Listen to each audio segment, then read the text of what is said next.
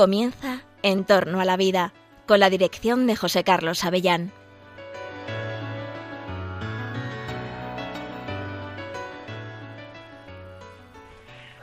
Buenos días, queridos oyentes de Radio María.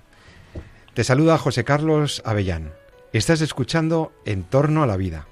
Empezamos nuestro programa que esperamos que te interese muchísimo eh, presentándote los temas que hoy vamos a trabajar con los expertos, con los bioeticistas, con los estudiosos de la ética, de las ciencias y de la tecnología que me acompañan en este programa. Mm, fíjate, ¿quién no ha soñado alguna vez con viajar al futuro? Posiblemente gran parte de los niños de hace 30 años ni en sus mejores sueños se hubieran imaginado con poder tener algún aparato en el bolsillo de su pantalón con el que poder ver películas, consultar el tiempo, chatear en directo y de inmediato con cualquier otra persona del mundo y ni que decir tiene del chiquillo que se hubieran imaginado montando en un coche que pudiera ir de un punto a otro sin necesidad de que nadie lo condujera. Eh, este último era un auténtico soñador.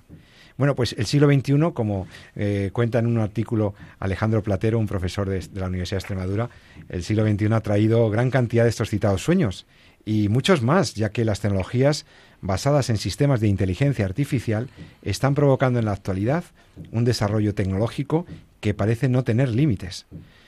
Esto de la inteligencia artificial eh, se nutre en primer lugar del tema de los datos, de la maneja de muchos datos. En gran medida, datos personales de los usuarios de estas inteligencias artificiales, de estas tecnologías. Por lo que en su funcionamiento también deberían tener en cuenta, aparte de cuestionamientos éticos, pues muchos, mucho de también jurídico entra en juego aquí. Realmente, eh, bueno, nosotros ante la inteligencia artificial podemos tener muchos posicionamientos. Lo primero es darse cuenta de qué estamos hablando. ¿eh? Es un nuevo escenario tecnológico el que genera la era digital, con el Internet de las Cosas, con las múltiples aplicaciones de estos algoritmos de inteligencia artificial que permiten que, bueno, pues una máquina eh, o un robot sea capaz de manejar muchísimos datos y manejando tantísimos datos en fracciones de segundo, sea capaz de dar soluciones técnicas. Por ejemplo, lo que decía, conducir un coche sin conductor o hacer un diagnóstico diferencial en 0, segundos para que en medicina tengamos un diagnóstico o, por ejemplo, tantas aplicaciones que hay en tecnología que luego comentaremos en otras áreas de las, de las ciencias. Esto es la cuarta revolución industrial. Pero, ¿qué es la inteligencia artificial? Porque eso de las máquinas inteligentes, las máquinas que aprenden, da un poco de vértigo. Recuerdo aquella película de Arnold Schwarzenegger sobre el Terminator, las máquinas que aprendían y que tomaban decisiones por encima de los hombres. Recuerdo todavía más recientemente cuando una robot muy guapa llamada Grace se presentaba en una rueda de prensa en Arabia Saudita porque le habían concedido a esta robot, a esta inteligencia artificial humanizada, le habían eh, concedido la ciudadanía saudí.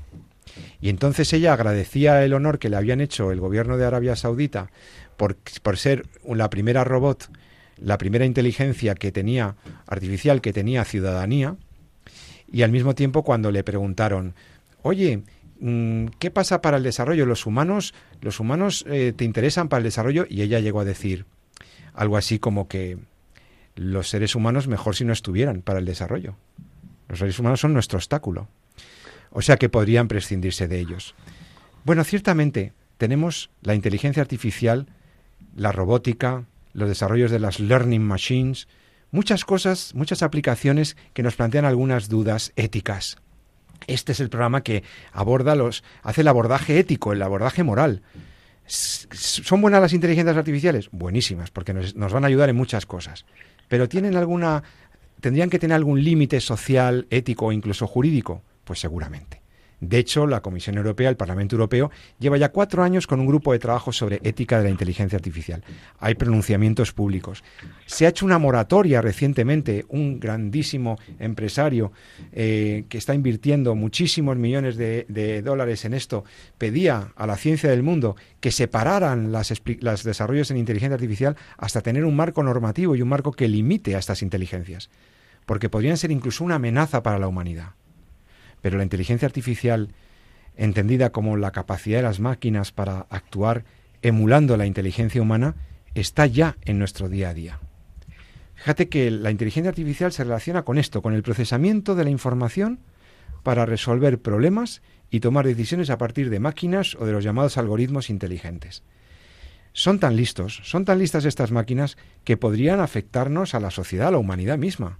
¿Podrían representar una amenaza? ¿Tendríamos que poner algún límite? Porque, en principio, sus aplicaciones en el sector energético, aeroespacial, minería, medicina, automoción, son más que prometedoras. Pero al mismo tiempo tenemos esto, tenemos, digamos, dimensiones de la inteligencia artificial que son un poquito preocupantes y que incluso podrían afectar a los derechos humanos. Creo pues que este programa te va a interesar porque vamos a hablar de inteligencia artificial. También hablaremos en la segunda parte del programa del reciente pronunciamiento que ha hecho la conferencia episcopal a través de su subcomisión de laicos, familia y vida sobre la maternidad subrogada.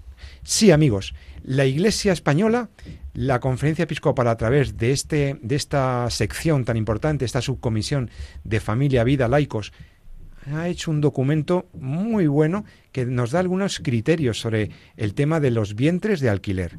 Todos llevamos ya un mes o más escuchando de famosos casos del famoseo de la prensa rosa que han traído al debate público el problema ético de la inteligencia artificial, ¿no? de la maternidad subrogada. Entonces vamos a hablar de esos dos temas hoy. Y para eso tengo con nosotros, está con nosotros hoy aquí en el estudio el doctor Jesús San Román. ¿Qué tal Jesús? Pues encantado, como siempre, un placer. Profesor universitario, médico. También es profesor universitario y médico el doctor Pablo Barreiro. Pablo, buenos días o buenas tardes. Tú ya has comido ¿eh? a estas horas. Muy buenos días. a las doce y media a veces ya has comido.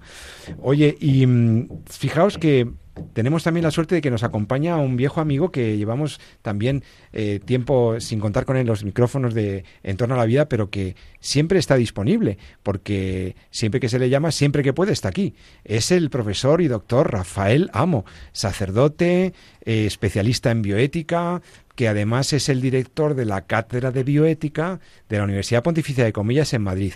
Padre Rafael, ¿cómo está usted? ¿Cómo estás, querido amigo? Muy bien, muchas gracias. Oye, eh, Rafael, tenemos dos temas muy interesantes. Al menos yo sé que por agenda tuya de la mañana de los miércoles es posible que no puedas estar hasta el final del programa, pero por lo menos sí nos gustaría escucharte especialmente en esta primera parte que quiero dedicar a la inteligencia artificial.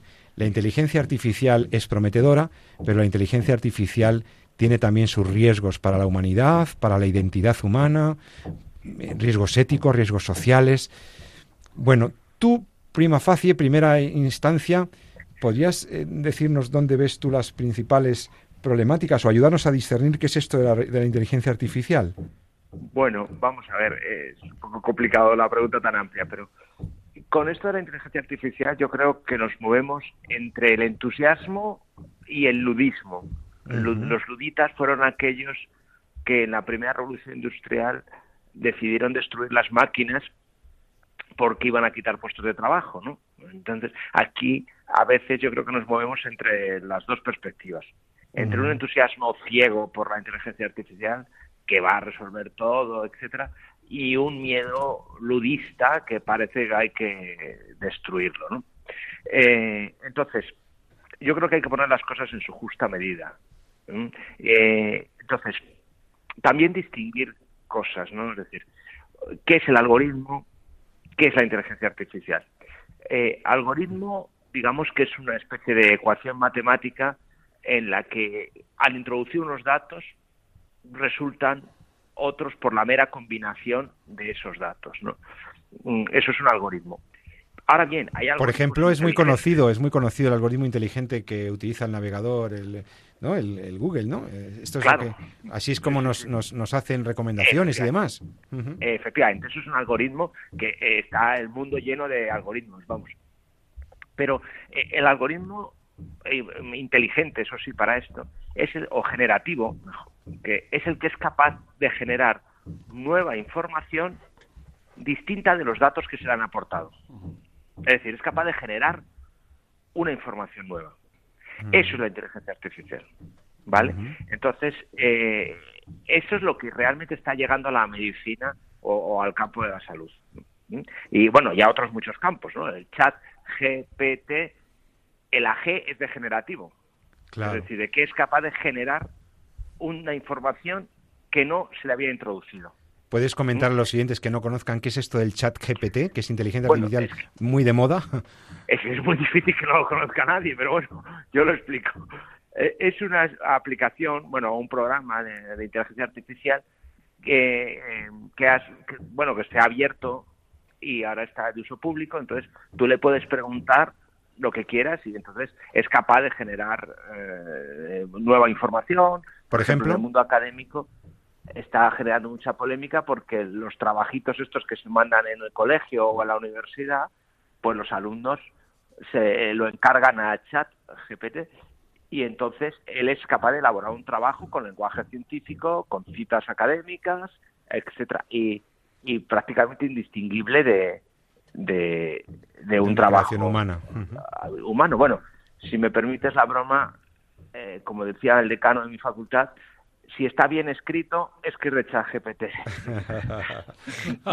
es una buena manera de detectarlo, ¿no? Si no hay falta de ortografía ni sintácticas, es que es un GPT, es chat GPT. Efectivamente, tal y como están los alumnos, es así. Bueno, entonces eso es un poco, la, digamos, las definiciones previas. Ahora, al mundo de la salud esto está llegando eh, poco a poco, más poco a poco de lo que, eh, digamos, la, la prensa está anunciando. ¿vale? O sea, hay muy pocas aplicaciones, digamos, todavía de, aprobadas, porque la aplicación que se haga tiene que estar aprobada como cualquier producto farmacéutico o sanitario, ¿no? tiene que subir, tiene que seguir los pasos de las aprobaciones de las distintas agencias reguladoras. Eh, entonces, prácticamente hay bastantes pocas, ¿no? Por ejemplo, hay una herramienta, bueno, los médicos que me corrijan, que sabrán más que yo. Hay una herramienta fundamentalmente de diagnosis, ¿vale? Todavía no se ha dado el paso a que sean eh, herramientas que eh, eh, hagan terapia o, prescriban la terapia. ¿no? Entonces, en términos diagnósticos, por ejemplo, hay una que se ayuda para la detección de cáncer de mama. Con el COVID se avanzó mucho y, se hizo unos, unas, aplicaciones de inteligencia artificial que detectaban con las primeras placas de tórax eh, la gravedad posterior del que, del que había ingresado, por ejemplo. También, hasta donde yo conozco, hay una aplicación de ayuda a la detección de, pólipos en, los, en el colon, por ejemplo. Esas son más o menos algunas de las aplicaciones. Todas ellas digamos, de carácter diagnóstico. Eh, también como ayuda al médico eh, se está implementando en algunos sitios ya una herramienta de, eh, de lenguaje natural que interpreta el lenguaje natural. ¿Qué quiere decir esto? Que, por ejemplo, cuando vas al médico que siempre está mirando una pantalla y está escribiendo tu historia clínica, pues la propia herramienta de inteligencia artificial simplemente va grabando la conversación y el diálogo entre el paciente y el médico y es capaz de generar el diagnóstico sin que el médico tenga que distinguir eh, los síntomas, sino que los va escuchando la, aplicación y le, eh, al médico le, hace un resumen de la historia clínica y le ofrece unas posibilidades de diagnóstico. Digamos que esto es lo que realmente está. En ciencia ficción, pues hay muchas más cosas, pero ah, fundamentalmente digamos que esto es un poco eh, lo que hay. Y mm, genera ya, a mí ya me genera los primeros temas ya en estas aplicaciones médicas, que luego podemos ver algunas otras muy interesantes, pero en estas primeras aplicaciones médicas aquí los doctores tienen muchas ganas de hablar, porque claro, ellos ya ven la máquina metida ya no, no en ayudar a gestionar datos, sino en, ¿se podría suplantar al ser humano en la percepción, en, ese, en ese encuentro con el paciente a través de una herramienta que maneja maravillosamente cientos de millones de millones de datos en, centésimas de segundo y que permite, pues eso, eh, conclusiones tan precisas. Doctor San Román, doctor Barreiro, adelante. Bueno, sí, sí, no sé, yo tengo muchas dudas. Yo, la primera duda que le querría plantear al profesor del amo es si realmente es correcta eh, la, la, tecnología de inteligencia, inteligencia artificial. Lo de artificial sí, pero lo de inteligencia, porque desde el punto de vista neurobiológico, la inteligencia es esa capacidad del ser humano para, para resolver problemas, eh, problemas complejos, ¿no? Claro, aquí se da una contradicción en términos, porque realmente eh, todas estas aplicaciones han sido diseñados, diseñadas por el ser humano precisamente como ayuda a resolver esos problemas. O sea, que aquí claramente hay una inteligencia superior. Que haya luego, o llamarle inteligencia a esto que hacen las máquinas, pues, pues no sé si es del todo correcto. Es cierto que tienen una, una capacidad, como muy bien comentábamos, de, de, procesar datos que el cerebro humano pues no es capaz de, hacer, ¿no? Y, en esto pues son herramientas que sobre todo ofrecen pues eh, un gran número de soluciones posiblemente no eh, y soluciones que, que, a lo mejor pues al médico por ejemplo podrían no habérsele ocurrido no y esto sin duda es, es de gran ayuda también soluciones a, a gran velocidad no eh, pero hay, que decir muy claro que, hay una inteligencia superior. Primero, que es la que ha diseñado estas herramientas. Y segundo, y más importante, que es la que debe hacer uso de esas soluciones que se proponen por parte de la máquina y que, tiene que asumir esa responsabilidad para ponerlas en práctica, por lo menos eh, desde el punto de vista desde el punto de vista médico, ¿no?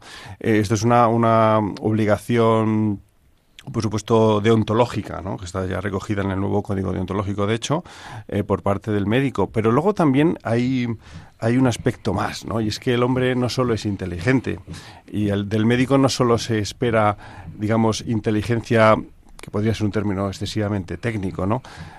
Al médico también se le pide sabiduría. La sabiduría implica virtud, mm, virtud de prudencia, saber pues cuándo conviene y cuándo no, esa solución que me proponen. Eh, sabiduría también es eh, justicia.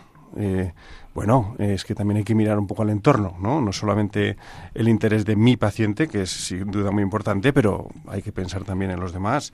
Templanza, mm, sin precipitarse, y también saber los tiempos, los tiempos de la vida, ¿no?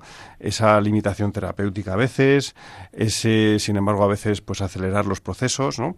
y luego la fortaleza, como no, eh, la, medicina también obliga a un esfuerzo de la voluntad por parte del médico, eh, pues para llevar adelante todos los procesos diagnósticos, para trabajar sin descanso y también por parte del paciente, que es el que en el fondo tiene que implicarse con el plan terapéutico, con esas soluciones que le propone el médico. Es decir, que es que la medicina es afortunadamente muchísimo más muchísimo más que lo que una maquinita nos sugiera, por muchísima ayuda que nos dé, que nos la va a dar, ¿eh? sin duda. Doctor Sanomán, ¿tú crees que la máquina inteligencia artificial suplantará al médico algún día? No. Nos veremos con un robot y nos explorará el robot y nos hará todas las pruebas, nos las pedirá él. A ver, yo y luego llegará el doctor al final y dirá, hola, ¿qué tal? ¿Cómo ha ido con el robot? Yo, no quería que, quería que hablara el Rafael, pero bueno, en cualquier caso yo te, doy mi opinión porque...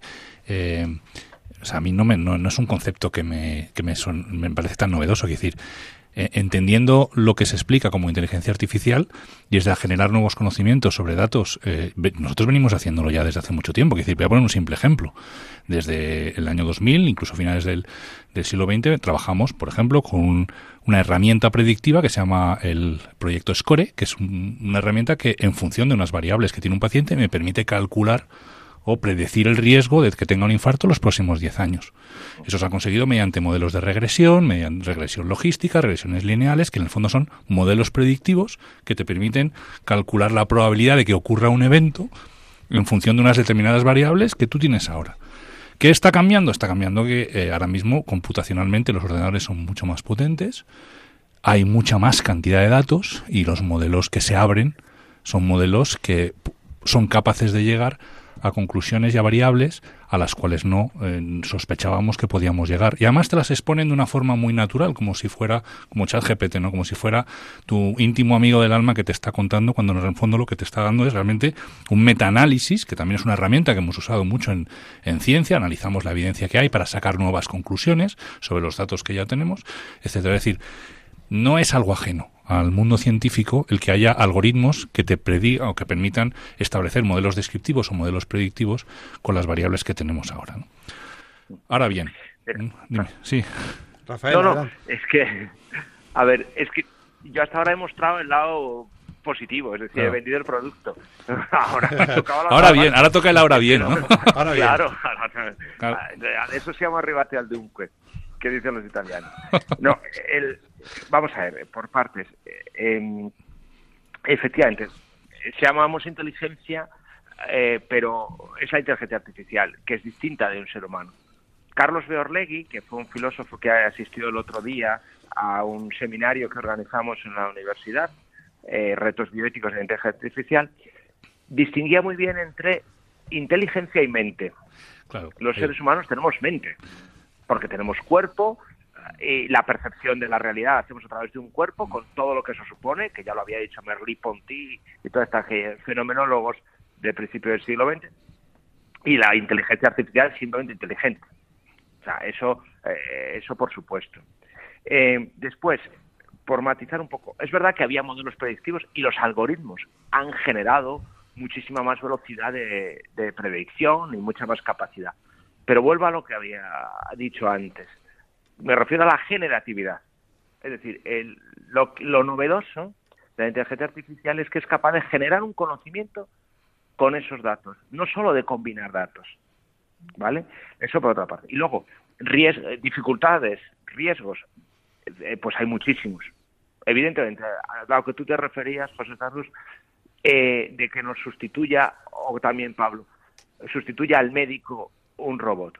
Pues es evidente que es necesario el trato humano, porque la medicina no es solo un diagnóstico y una terapia, es un contacto humano, es una relación humano médico-paciente, como decía ya la Entralgo hace mucho tiempo, y eso se hace con una corporalidad, se hace con un tacto, se hace con, con la presencia humana. Entonces, es verdad que si se llegara al caso en la que una inteligencia artificial sustituyera al médico, eh, sería una gran pérdida. Claro, yo creo que, eh, o sea, el primer error que estamos, que puede que estemos cometiendo, es precisamente definirla como inteligencia artificial, reduciendo lo que es el concepto de inteligencia humana. Yo creo que esto ya lo decía, me parece que Juan Pablo II antes de ser Papa, en un libro que se llama Amor y Responsabilidad, eh, cuando era Carlos Boitila, hablaba de que no se puede reducir la inteligencia del ser humano a la mera simplemente función intelectiva de generar nuevos razonamientos, etcétera, sino que hay en el ser humano la inteligencia lleva asociada además un carácter espiritual de interioridad que le permite precisamente llegar a descubrir la verdad y el bien y que eso además le otorga precisamente la responsabilidad moral en, su actuación. Entonces, cuando hablamos de inteligencia artificial, la estamos reduciendo, si la queremos comparar con la del ser humano, la reducimos a simplemente al hecho de poder generar nuevos conocimientos o emitir juicios con los datos que tenemos. Y eso en el médico, como bien decía Pablo, es especialmente importante especialmente importante porque el médico está obrando como ser humano, como, como dice muy bien la carta pastoral, que es muy bonita, y yo creo que es súper actual. La carta pastoral a los agentes de, de la salud, es a los agentes sanitarios, es esa unión entre la conciencia del médico y la, y la vulnerabilidad del enfermo. Ahí hay una serie de elementos. Yo eh, leía una entrevista que le hizo el XL Semanal de ABC a uno de los economistas más influyentes, eh, más, bueno, más de moda, eh, Nuriel Rubini, y le estaban preguntando precisamente a este economista sobre las consecuencias en la, en la sociedad, en la economía, etcétera. Y le decía Rubini, cualquier cosa que usted haga, eh, una máquina lo hará mejor. Durante los años 80 y 90 los avances eran muy lentos y parecía que las máquinas nunca superarían ciertas destrezas humanas. Pero la brecha entre el pensamiento sintético y el biológico se está reduciendo. Nadie está a salvo. Él reconoce que es una amenaza y que es una oportunidad la inteligencia artificial, que podría incrementar la productividad de la economía, pero dice, sí, esto parece bien, parece bueno, pero al mismo tiempo aumenta el desempleo. No solo acaba con los empleos rutinarios que ya hacen los robots, sino también con los administrativos y pronto con los creativos, artistas, músicos, escritores, incluso los economistas. Analizarán muchos más datos y afinarán mejor sus predicciones. Las máquinas nos harán a todos obsoletos. Cirujanos o abogados la usarán durante un tiempo como herramienta hasta que la máquina opere sola o defienda un caso con más elocuencia. Los robots ya hacen capuchinos, hacen café capuchino cuatro veces más rápido que cualquier camarero y le dan la vuelta a las hamburguesas. Pero provocador, ¿eh? Provocador. La máquina lo hace todo y mejor y más rápido.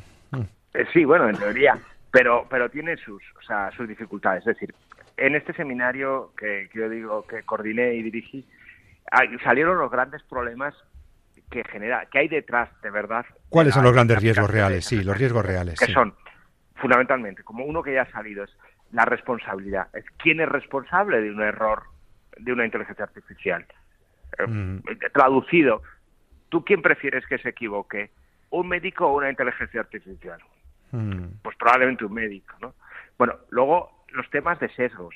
Es decir, el gran problema que tiene la inteligencia artificial es que el que ha introducido los datos o de dónde se haya alimentado los datos, eh, ahora pongo un ejemplo, solo le hace introducir una serie de datos y por tanto sus diagnósticos pueden estar equivocados. Por ejemplo, en Estados Unidos ha pasado que eh, allí donde hay una gran diferencia racial, esto en, los países, en España es muy difícil, pero por ejemplo, se alimenta de las historias clínicas y, las, y las, la población afroamericana va muy poco al médico, con lo cual no tiene historias clínicas, con lo cual la inteligencia artificial no detecta enfermedades típicas de eh, la población afroamericana. Claro, eh, eso es un sesgo y eso produce una, una gran injusticia. Claro. O sea, ese es, y luego la procedencia de datos. Es decir, ahora el verdadero oro es la procedencia de los datos. Es decir, quién, de dónde se sacan los datos, eh, lo sacan de mil sitios y, tú, y por eso eh, las cookies que tú aceptas tranquilamente cuando entras en una página web, eso vale mucho dinero. Sí, yo, el otro día le, planteaba un problema a, un programa de estos de diagnóstico, un problema clínico, que bueno, muy simple, lo puedo comentar, e, e, era una paciente que tenía un problema en el bazo. Y bueno, pues ¿qué, hacemos? Eh, me, dio una serie de soluciones, pues, pues eh, tratamiento, o un antibiótico, o cirugía, o tal cual, ¿no? pero se le olvidó un aspecto fundamental, ¿no? que es que si esa paciente al final se le quita el bazo, va a perder inmunidad. Entonces hay que vacunarla antes de eh, cualquier mm, opción. O sea, no, no, no llegó a, a, ese nivel un poco de, no manejó de, de, conocimiento médico. ¿no? O sea, yo creo que lo que al grano a lo que yo quería ir es, que, por, tantos campos, ¿no? pero el campo de la medicina es bueno es inabarcable. Yo creo que es tan inabarcable no solo para desde el punto de vista intelectivo no en, digamos en cuanto a, los datos no sino en cuanto a las mm, a las consecuencias que tienen las intervenciones médicas en sí mismas no que bueno que a veces por supuesto se nos escapan a los médicos pero yo dudo verdaderamente que, que una máquina pueda llegar a tener eh, esa capacidad de conexión, porque es que ahí ya entramos un poco en la intuición, ¿no? Ese otro, ese otro sexto sentido que no sé si las máquinas podrán llegar a tener, ¿no? No sé, yo... Pero mira... Sí, diga, ese, sí, sí. E, ese tema de la intuición salió expresamente en el seminario, porque eh, a los algoritmos se les pide que sean transparentes, es decir, que, que, que se sepa cómo han llegado a semejante conclusión. Eh, y entonces decíamos, bueno, ¿y el ojo clínico de un médico ¿Tú eres capaz de, justificar transparentemente cómo has llegado a esa situación? Pues no es fácil, ¿eh? pero, pero doy fe de que existe. bueno, se podría discutir cuál es el origen. Sí. A ver, a mí no me da miedo la inteligencia artificial en cuanto a herramienta para manejar la incertidumbre, que muchas veces es lo que eh, es una es una de las grandes hándicaps que tenemos los médicos, no es el tener que tomar decisiones muy importantes en la vida de la gente con una información limitada, ¿no? limitada a la experiencia, limitada a nuestros conocimientos y limitada también a la expresión clínica de la enfermedad en un paciente concreto, que, que no todas las enfermedades se expresan clínicamente de la misma forma.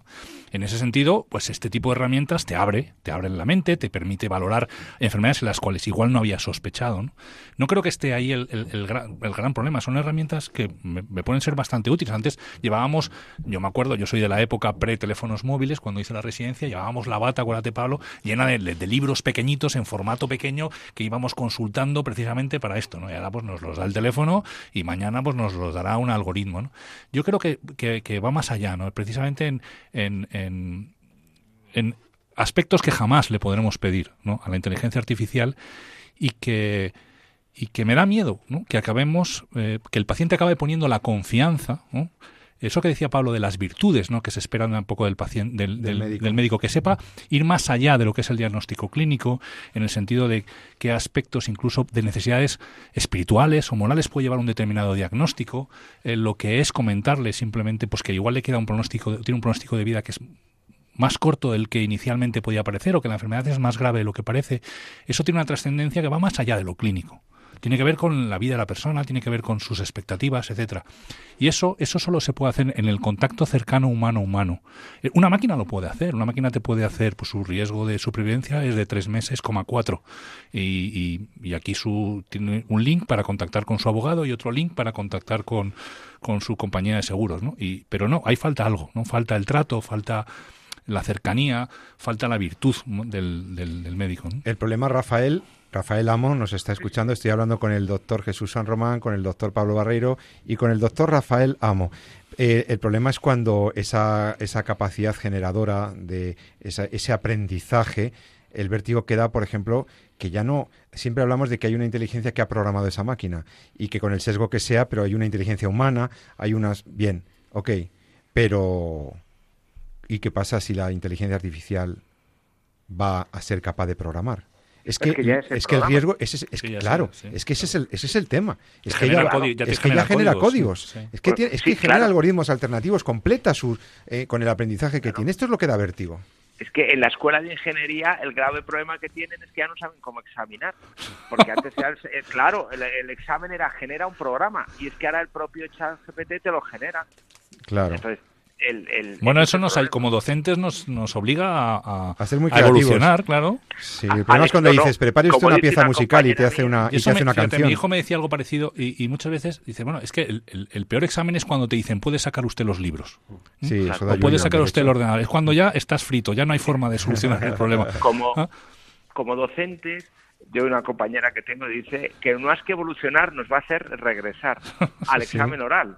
Seguramente, sí. Claro o a buscar otras formas de evaluación. También yo creo que esto, esto es como decía Pepe al principio, la cuarta revolución industrial. Bueno, pues todas las revoluciones industriales nos han obligado a cambiar nuestra forma de, funcionar, nuestra forma A lo mejor la, pregunta va a ser, ¿mejore usted el algoritmo que le está proporcionando ChatGPT?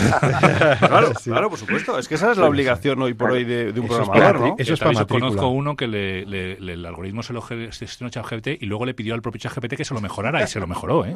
Sí, sí, sí, sí, eso está. Rafael, entonces, conclusivamente, los riesgos ya los hemos identificado, ese riesgo con esa, esa dimensión generadora y, tal. Eh, ¿Cuáles serían las soluciones eh, ante estos riesgos? ¿Qué, qué, proponíais en estas jornadas de la Universidad Pontificia de Comillas, de tu cátedra de bioética?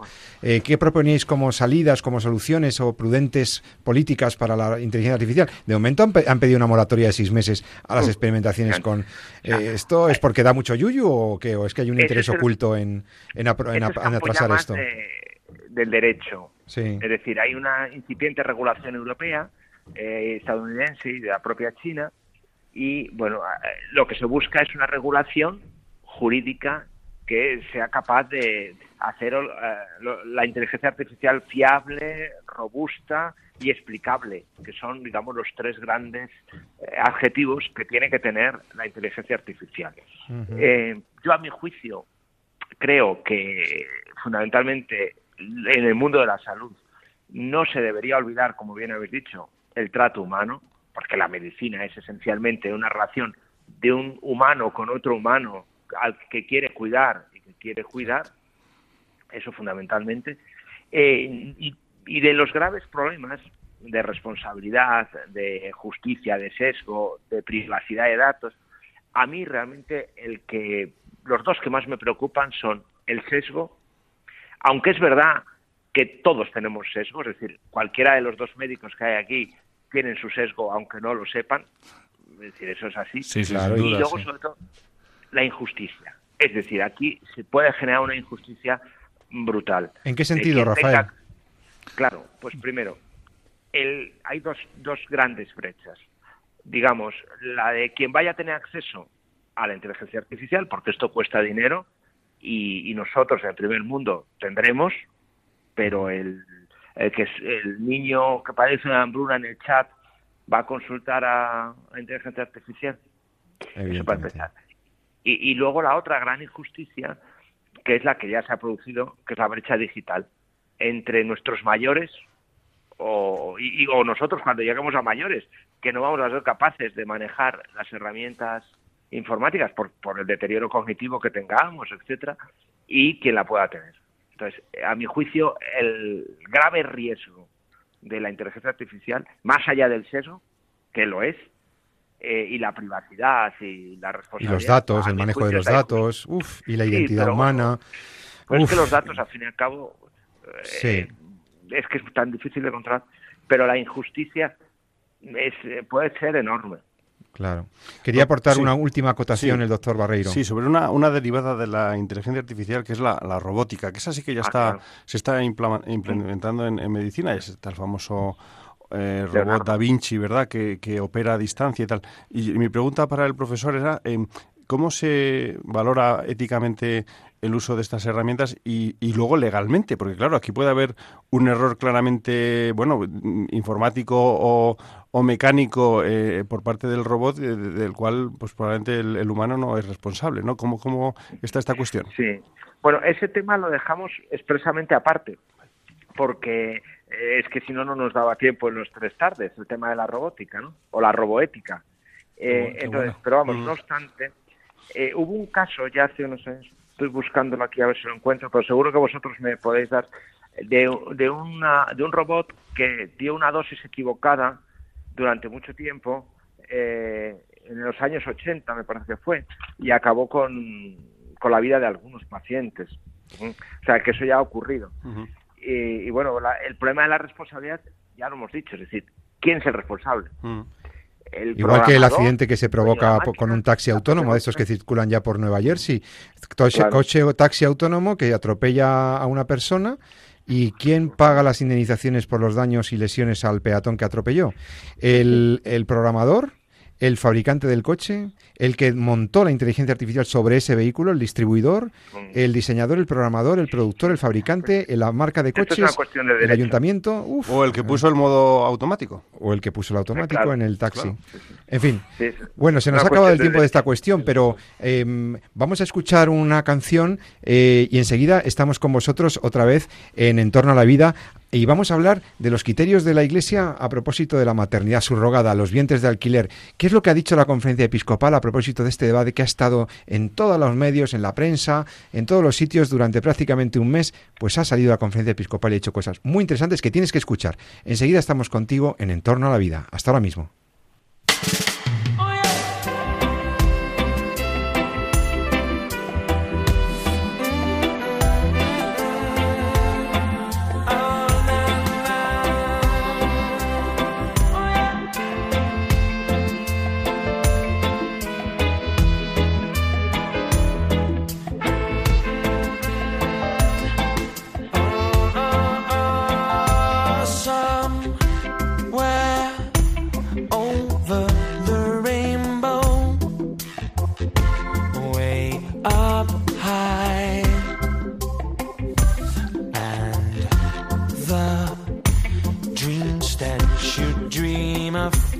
Y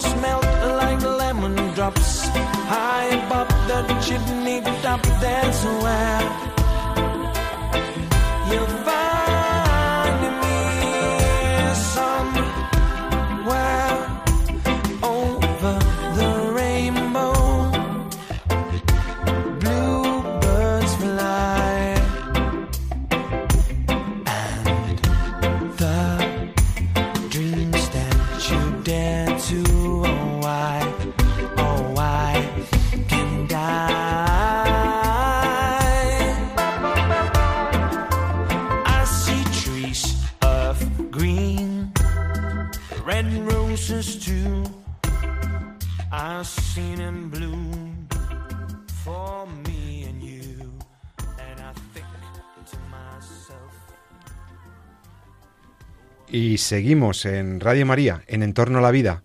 Te habla José Carlos Avellán.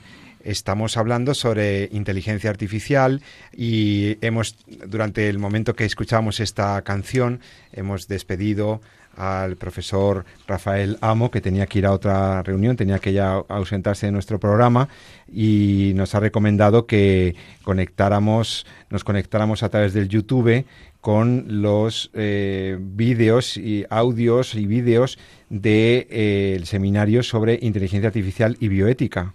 Eh, que tuvieron el mes pasado, en el mes de marzo, y que puedes encontrar en la página web de la Universidad Pontificia de Comillas, eh, entrando a comillas.edu, buscando, buscando en la página web de la Cátedra de Bioética de la Universidad Pontificia de Comillas, puedes encontrar el enlace a esos vídeos de YouTube donde están las ponencias y demás y hemos puesto una canción que, bueno, espero que te haya mm, dado buenas sensaciones, hablando de robótica, hablando de inteligencias y de la necesidad de humanizar estas tecnologías, pues se nos ha ocurrido eh, ponerte el, Over the Rainbow, la versión que hacía Israel Kamanwiwo de el viejo tema de El Mago de Oz, ¿eh?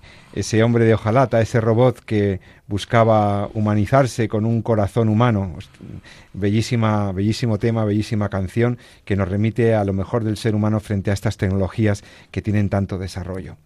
Bueno, pues esto de la inteligencia artificial da para mucho más. Otro día quizá podamos retomar el tema, pero es que hay una cosa de extremada actualidad que interesa a nuestros oyentes, queridos compañeros, y es la nota de la Comisión Episcopal para los Laicos, Familia y Vida a propósito de la maternidad subrogada. El caso de los bienes de alquiler, el caso recurrente desde hace ya siete u ocho años de eh, ciudadanos, parejas, parejas solteros, solteras, parejas de personas con orientación homosexual, eh, que han recurrido a la técnica de reproducción asistida y, como solución subsiguiente al alquiler de un útero en el extranjero, porque está prohibido en España, como todo el mundo ya sabe, y vienen con los bebés a a darles carta de naturaleza por la vía registral a lo que es un fraude de ley. Y a esos bebés que vienen acá, aquí eh, generados en el extranjero por maternidad subrogada, pues eh, esto genera múltiples problemáticas, no ya solo jurídicas, que a los niños, a esos menores hay que protegerles y hay que darles esa seguridad jurídica, por supuesto, sino que generan distorsiones de carácter ético clarísimas que en las que la Iglesia Católica desde hace por lo menos eh, bueno, pues desde desde Dignitas Personae, por lo menos desde ese eh, documento pontificio de, de la época de Juan Pablo II, de perdón, de Benedicto XVI, pues hemos tenido múltiples pronunciamientos sobre la maternidad subrogada.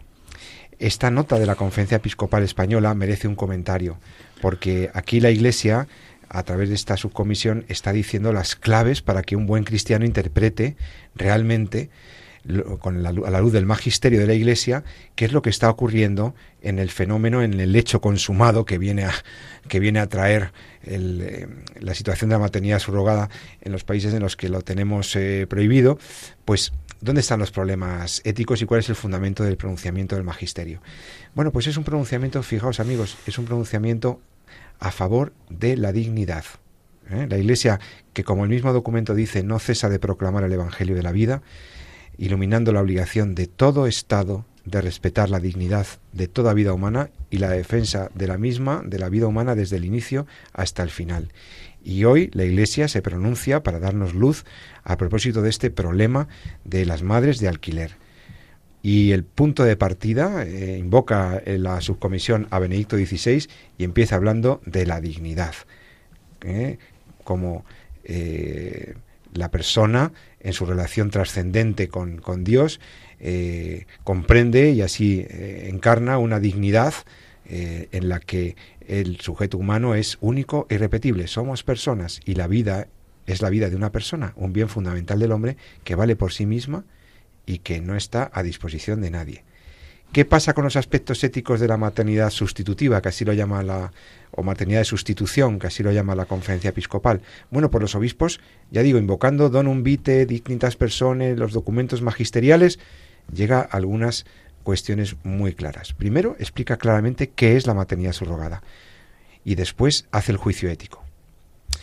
Eh, yo creo que todos más o menos sabemos lo que es ya la maternidad subrogada. No hace falta que lo, que lo expliquemos, pero lo que sí es importante es recordar que la maternidad subrogada o por sustitución viene de un hecho que ya plantea severas mm, eh, controversias y problemas éticos para el católico, como es el recurso a la reproducción asistida, las técnicas de reproducción asistida. Pero eh, los obispos dicen que hay algunos aspectos éticos que yo voy a comentar con mis compañeros rápidamente. Lo primero, en sí misma, la maternidad por subrogación es inequívocamente una nueva forma de explotación de la mujer, contraria a la dignidad de la persona humana, pues usa el cuerpo femenino y toda su persona, reduciéndola a ser una incubadora humana. Sí. Primer punto. La cosificación de la mujer, del cuerpo de la mujer, disociando de, su identidad humana profunda, ¿verdad? Yo, yo, quisiera empezar por, el principio, eh, que es, esa, esa llamada de atención que se hace sobre la dignidad humana. Eh, yo creo que es, la madre de, quizá de todo el discurso, ¿no? de toda la discusión en ese tema, el reconocer que desde el momento de la concepción ya estamos ante, ante un ser humano. Hablábamos antes de inteligencia artificial. Yo me atreví el otro día a preguntarle a ChatGPT cuándo comienza la vida humana. ¿Y sabéis lo que me dijo? Que de acuerdo con todas las evidencias científicas, la vida humana comienza en la concepción. Oh, bueno. eso ya lo habíamos descubierto hace tiempo. Pues efectivamente, eh, es así. Es así. Y además, efectivamente, también la medicina ha demostrado que cada ser humano, eh, desde el momento de la concepción, es único e irrepetible. Genéticamente no hay ninguna duda de que es imposible que haya otro igual que nosotros. Por lo tanto, eh, todos somos iguales, pero todos somos distintos e irrepetibles. Por lo tanto, no hay opción a utilizar la vida de otro por ningún criterio eh, por parte de otro ser humano desde el momento del nacimiento hasta la muerte. Eso yo creo que cerraría, cerraría la discusión, pero lamentablemente, pues, eh, en fin, aquí hay muchos intereses creados, ¿no? Sí, yo... yo... A ver, primero, vamos por partes. Eh, comentemos cada epígrafe, si os mm. parece, por seguir un orden. es que es contrario a la idea de la persona humana, pues usa el cuerpo femenino y toda su persona. Al usar el cuerpo, está usando la persona, reduciéndola a ser una incubadora humana. ¿Algún comentario sobre esto? Sí, bueno, lo comentaba. Es que incluso el movimiento feminista está de acuerdo con esto, no, no, es una cosa solo de Claro, yo creo, antes de, continuar, aunque bueno, luego dices que me salto los guiones y me salto los epígrafes, yo, sí que, bueno, eh, primero decir que esto está publicado en la página web de la Conferencia Episcopal. Ah, sí, sí, por supuesto. Eh, son tres puntos, esto se lee en cinco minutos, diez minutos, me parece súper oportuno el, comentar, el, debate que se ha hecho me ha parecido extraordinariamente frívolo con el tema de la reproducción de la maternidad subrogada, reduciéndolo al tema de si es altruista o si ha habido un contrato comercial, cuando en el fondo estamos en algo muchísimo más profundo. Y sobre todo me ha dado mucha pena que se ha generado a veces un debate eh, en plan, pues como te diría yo, posicionar, es decir, si, si tú dices una cosa, pues yo tengo que digo lo contrario, ¿no? Cuando cuando la clave está en entender cuál es la base del problema, ¿no? Y si coincidimos, coincidimos, y si no estamos de acuerdo, estamos de acuerdo, y si no estamos de acuerdo en otras cosas, no estamos de acuerdo en otras cosas, pero la verdad, la verdad es una, La verdad no se construye, la verdad se descubre, Entonces, cuando la maternidad subrogada, éticamente, por todo lo que vamos a ver ahora, lo que ya habéis comentado, ¿no? Se ha eh, atentado contra la dignidad de la mujer y del niño, y mucho más allá, una cosa muy oportuna que luego veremos si queréis, que es la, dignidad de la singularidad de la transmisión de la vida humana, cuando esa es la base del problema, no es una cuestión de si hay un contrato comercial o si es altruista o no, si, o si lo dices tú y como lo dices tú, pues yo digo lo contrario. No, no, no, es que la base del problema está en, la dignidad del, de la persona. ¿no? Bien. El segundo punto, después de hablar de la, de la instrumentalización de la mujer y de que eso es una forma de explotación a la mujer, dice en toda maternidad subrogada hay una fecundación artificial heteróloga, es decir, hay una técnica de reproducción asistida que es contraria a la unidad del matrimonio, a la dignidad de los esposos, a la vocación mm. propia de los padres y al derecho de los hijos a ser concebidos y traídos al mundo en el matrimonio y por el matrimonio. Recordemos que el fin nunca justifica los medios y que toda persona humana es un fin en sí mismo. Negar estas verdades nos llevaría a afirmar que todo lo técnicamente posible se puede realizar, y a legitimar la cosificación y el uso de unas personas por otras. Sí, yo creo que esta parte es fundamental que se recuerde siempre, sobre todo cuando hablamos de técnicas de reproducción asistida, porque somos constantemente testigos de cómo se agrede a la dignidad de la vida en sus primeros momentos. ¿no? El tema del aborto, cómo elimina a un ser humano recién eh, concebido, eh, cómo se manipula el embrión en las técnicas de reproducción asistida y a veces podemos cometer el error eh, de quedarnos ahí. Efectivamente, probablemente sea, eh, probablemente no, y seguramente sea una de las partes eh, más agresivas ¿no? contra la dignidad y que más hay que volver a insistir y, volver a abrir ¿no? Y, no dejar que se cierre el tema, ¿no? porque nos acostumbramos a las técnicas de reproducción asistida, nos acostumbramos al aborto, etcétera. Pero es muy importante, sobre todo en el momento yo creo que vivimos ahora en una sociedad en la que está hipersexualizada, donde se ha banalizado completamente lo que es el el amor humano, tan, tan simple como eso, es, fundamental volver a insistir en que, eh, bueno, la, la, la, transmisión de la vida humana tiene una singularidad específica, una singularidad propia que hace que, que incluso el niño tenga un derecho a una familia, a una familia en el, compuesta por un hombre y una mujer unidos por un pacto de duradero de amor recíproco, que así como tal lo dice la, la propia conferencia episcopal. Y eso es importante recordar. pero ¿no? solo eso, o sea, que vivimos una sociedad muy emotiva y parece que, que, el amor lo justifica todo. Vamos a ver, el amor, efectivamente, de unos padres y un acto de amor que transmite la vida. Es decir, somos espíritu, pero también somos carne. Y la carne se tiene que formar pues por la unión de dos carnes. ¿no? Eso es lo digno. Eso es lo que se merece un ser humano de carne y espíritu. entender que traer un, un nuevo individuo al mundo, eh, que está pensado por Dios para la eternidad, para darle gloria en la eternidad, eso solo merece, eso solo puede ser en un escenario con una dignidad tal, tan potente, que puedas, que es la entrega entre un hombre y una mujer de, en un amor de por vida. Entonces, es que no, no se me ocurre un escenario más, más Cualquier cosa que sea fuera de eso es rebajar esa dignidad de la persona. Por eso, o sea, a mí me gusta mucho cuando, cuando precisamente, eh, cuando hablamos de la sexualidad humana en el contexto de la doctrina de la Iglesia, eh, estamos hablando de un sí con mayúscula, de un enorme sí, de sí a la dignidad y de sí al respeto a la vida humana. y no, se, se, nos olvida muchas veces. Entonces, casi siempre que hablamos de técnicas de reproducción asistida, casi siempre que hablamos de, de maternidad, etcétera, se nos olvida o, no, o no entramos profundamente en este aspecto. Y a mí me parece muy oportuno que precisamente eh, con esta nota la Iglesia vuelva a eso que viene claro en el Donum Vitae y viene claro en la Dignitas Persona y en la, en la Humane Vitae incluso, ¿no? desde de Pablo VI ya, ¿no? que va a hacer ahora 35 años desde que salió la, la, la encíclica pues, pues, pues fijaros, ¿no? Pues qué profética fue, ¿no? Sí, ¿no? Y luego otro aspecto fundamental. Eh, nadie nos hemos dado la vida a nosotros mismos. O sea, mírate al ombligo, ¿no? Que se suele decir. Y te darás cuenta de que tú estás aquí por el amor de otros. Es decir, que, que, que, la vida es un regalo, que la vida es un don, que nadie tiene derecho a apropiarse de la vida de otro, ni obligar a otro a que viva, eh, ni tampoco a quitarle la vida, por supuesto, ¿no? Eh, ese otro aspecto fundamental que se comenta en esta, en esta nota, ¿no? la vida como don, como don de Dios. De la que no se puede apropiar ni deshacer otro ser humano. ¿no?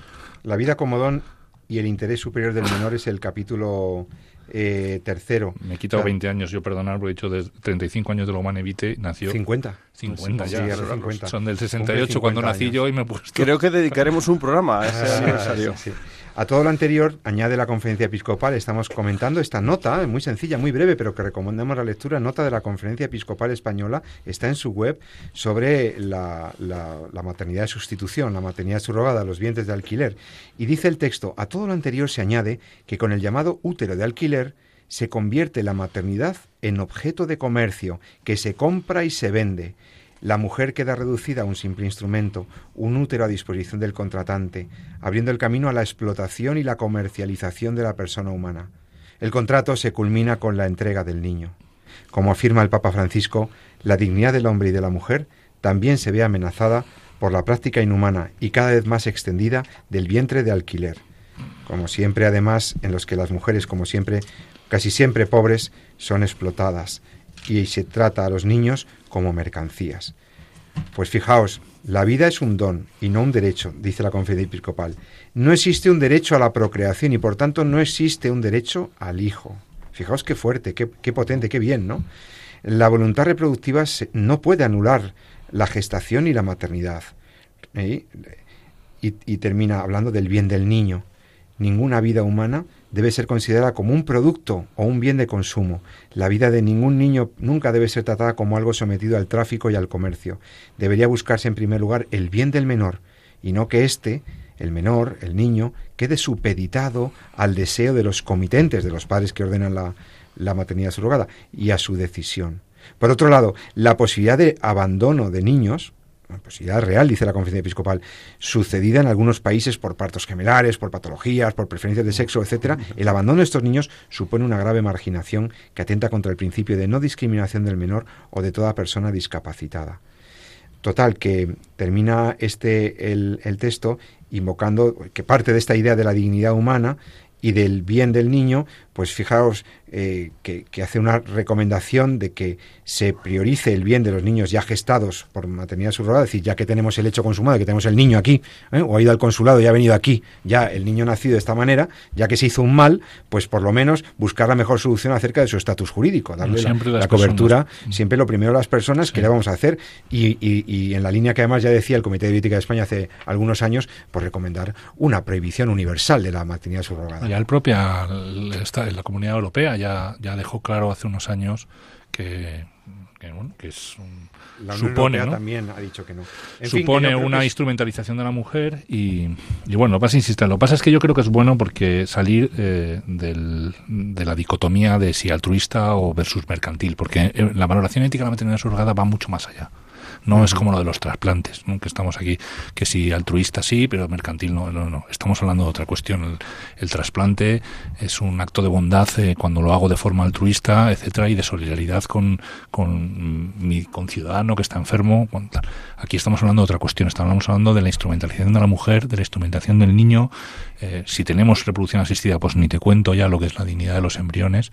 Y, eh, Para satisfacer el deseo de unos padres comitentes. que será muy bonito. O sea, como médico yo entiendo pero no sabes hasta qué punto, y me imagino que Pablo también, nos hemos formado para tratar de curar a la, y tratar de recuperar la salud a la gente que tenga problemas. Y es un deseo legítimo, pero como bien dice la nota, ¿no? el fin no justifica los bueno, medios. Bueno, es que, Jesús, pues es que no poder tener hijos no es un problema médico. El problema médico es el problema de la mujer o del varón. Sí, sí, sí, no, no, si hay una causa médica se trata. Pero que, que una pareja, después de tratada, no pueda tener hijos no es un problema médico. Pues se nos ha acabado el tiempo, queridos amigos. Muy, muy, muy interesante todo lo que habéis dicho.